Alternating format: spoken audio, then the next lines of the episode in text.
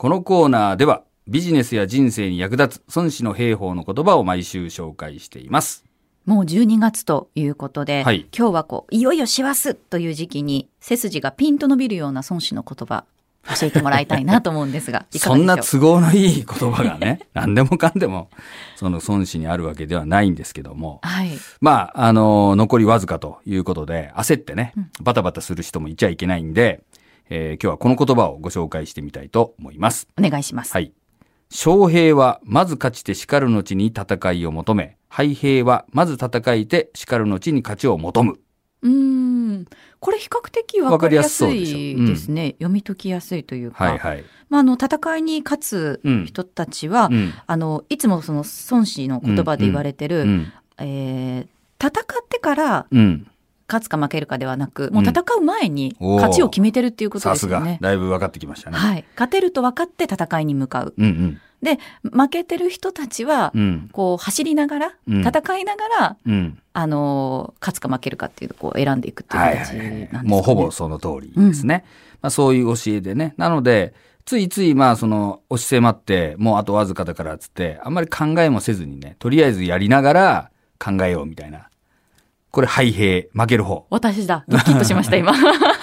それじゃダメで、やはりですね、まあそういう時こそですね、まず勝ちて叱る後に戦うと。先に勝ってから戦うってちょっとね、おかしいんだけど、やっぱり勝ち筋というか、勝つストーリーが描けてから取り組んでいくと。やっぱり時間がないからこそ逆にね、そういうこう事前の、まあイメージというか、プランニングができてえーいなければいけないよっていう、まあ教えになります。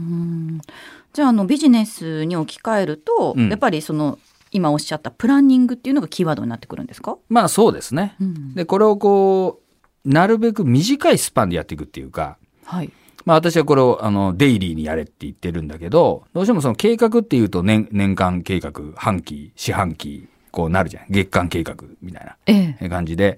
ぱある程度のスパンでやることが多いんだけど、やっぱりまあ実際にはその日々の積み重ねなんですよね。なので、日々日々のイメージを常に作っていくっていうことを言ってるんだけど、まあ今の話で言うと、ここからまあ年末までっていうともう1ヶ月弱ですから、はい。えーこれをですね、どうするかっていうイメージを作って、あ、こんならいけるっていうのをや、確認してるっていうかね、自分が確信して取り組んでいくっていうかね、うんまあ、そういうことが必要かなと。で、それを、えーデイリーにこう、チェックしていくっていうか、仮説検証というかね、そんな感じになります。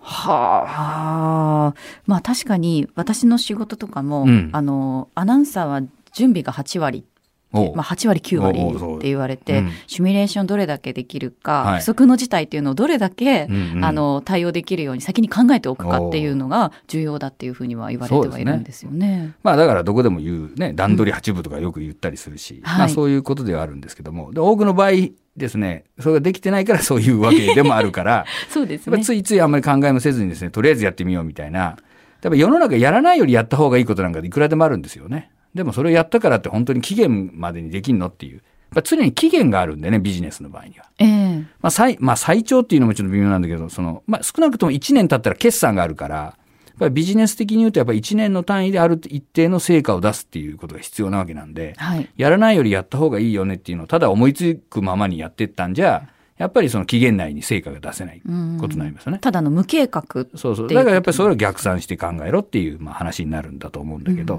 まあその辺のところもですね、まあ孫子はまあそんな細かくは言ってないんだけど、はいまあやっぱり先にきちんと勝ち筋を作ってから戦いなさいよと、まあいうことを言ってるっていうことですね。なるほど。そうですよね。こんあの、前に長尾さんがおっしゃってた、こう、目標を決めることの大事さ。はい。今の自分とのこのギャップをどれだけあるかっていうのを認識するっていうのにも通じてきますよね。そうですね。やっぱりそれが認識できて、じゃあそれを埋めるためにどうするかっていうのはストーリーみたいになりますから、はいそれを段取り組んで、あ、これならいけるなと思ったらやっていくっていうことですね。なんで、それをや考えてもいけるなと思えなかったら、やっぱり目標がちょっと間違ってるっていうか、あの、無謀な可能性もありますしそうそうなので少し下げるとか、うん延期するというかね、期限を延ばすとか、そういうことはあり得るんじゃないですか。一番いけないのは、その、どうかな、できるかなという半信半疑なのにやっちゃうみたいなのが良くなくて、はいやっぱりできると思ってないと本気では取り組まないわけなんですよ。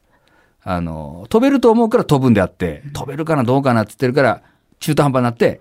落ちちゃうことになるよね。あ、これぐらいでいけると思うから思い切って飛ぶみたいな。うんそういうのがあるんで、やはり人間にまあできると思ってないと力が発揮できないし、特にまあ本人はともかくあの、フォロワーというか、会社で言うと社員さんというか部下ですね。部下や社員が、あ、確かにいけそうだなと、あ、この、そのプランはいけますね、と思ってくれるから頑張ってくれるんであって、うんいくら社長やそのマネージャーがこうやろうぜって言っても、そんなの無理なんじゃないっす、みたいな、って言われてたらダメなんですよ。やっぱりできる、勝てると思ってるから、あ、じゃあやろうっていうことになりますよね。まあ、そういうことが重要じゃないかなと思いますね。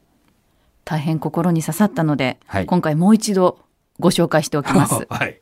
将兵はまず勝ちて叱る後に戦いを求め、敗兵はまず戦いて叱る後に勝ちを求む。ですね。はい。師走をね、しっかりと乗り切っていただければと思います。はい。